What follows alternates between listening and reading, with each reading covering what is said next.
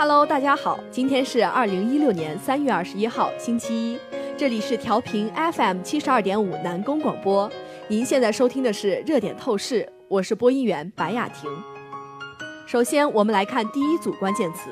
基金管理、运作成本、监督机制。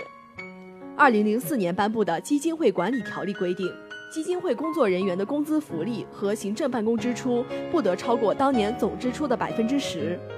清华大学公共管理学院 NGO 研究所所长王明表示，相比于现行规定，百分之十五是很大的改进。但慈善组织类型不同，有基金会、社会服务机构和社会团体，所以成本也各不相同。中国社科院社会政策研究中心研究员杨团认为，慈善基金会也相当于一个企业，只不过是非盈利的，不同于基金会，规模大小不一，管理水平各异。其运作成本自然也有差别。美国有些基金会管理成本可能超过百分之五十，有些基金会运作成本还不足百分之十。如果强制执行统一的成本比例，对大基金太放松，对小基金太严苛，总之既不合理也不公平。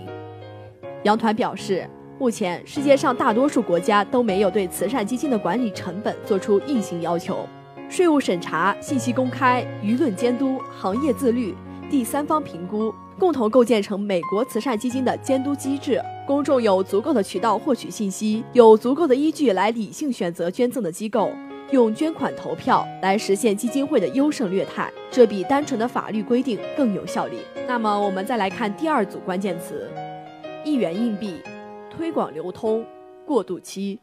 今年年初，中国人民银行济南分行开始试点推广一元硬币化工程。对此，央行相关负责人表示，一元硬币化并不是仅在山东省实施，是全国性的统一安排，将逐步在全国各地推广。今年一月份，中国人民银行济南分行发布通知，一月一号起，山东省在青岛、枣庄、济宁。临溪、日照五个城市进行一元硬币化试点工程，停止向商业银行投放一元券纸币，转由向硬币代替。目前，该项工作在上述试点城市已经相继启动。试点城市流通一元纸币在经过消化后，会转换为残币进行销毁，并逐步退出流通市场。全国人大代表、央行副行长陈雨露透露，推广一元钱硬币主要考虑的是使用的便利性。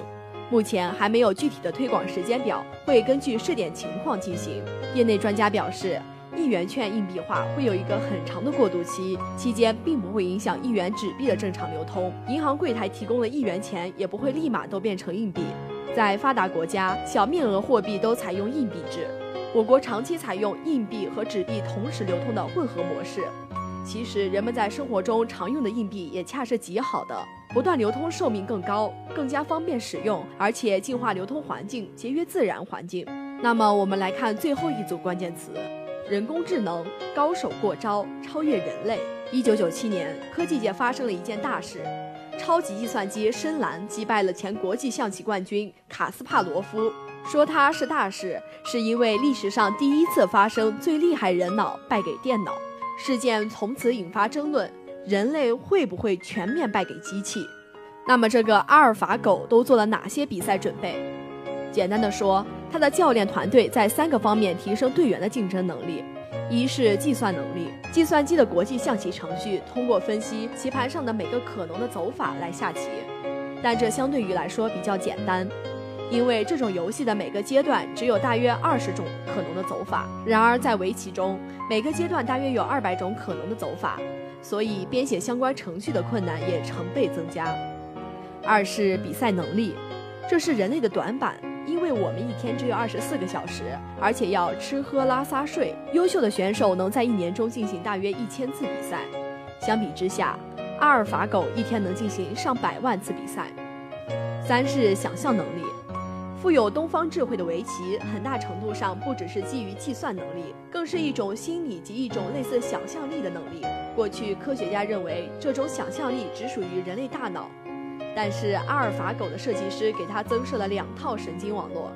一个研判网络，评估棋子上的黑子和白子的相互形式；而一个决策网络，基于过去对人类和该计算机本身的各种走法的不断学习，来挑选下一步走法。人类制造了比自己厉害的机器，是该兴奋还是该害怕？是以前人类干过很多超越自身能力的创造，比如飞机比人能飞，大炮比人能打。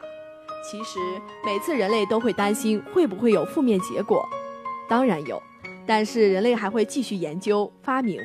因为这是人的本能和动力。但是这次事件让人害怕，包括让伟大的企业家比尔盖茨和著名的科学家霍金都分外担心的是，人工智能会不会在逐步超越人类单项能力的过程中全面超越人类？或许凡事都有其弊，必有其利，人工智能也是一样，道理越辩越明，担心总会有的。阿尔法狗和它的后代还会向更高级演变。作为地球的主人，作为地球的主人，人类应该终会有办法繁衍生存。以上就是本期热点透视的全部内容。本期责编李泽彤，编辑白雅婷。感谢大家的收听，我们下周同一时间再会。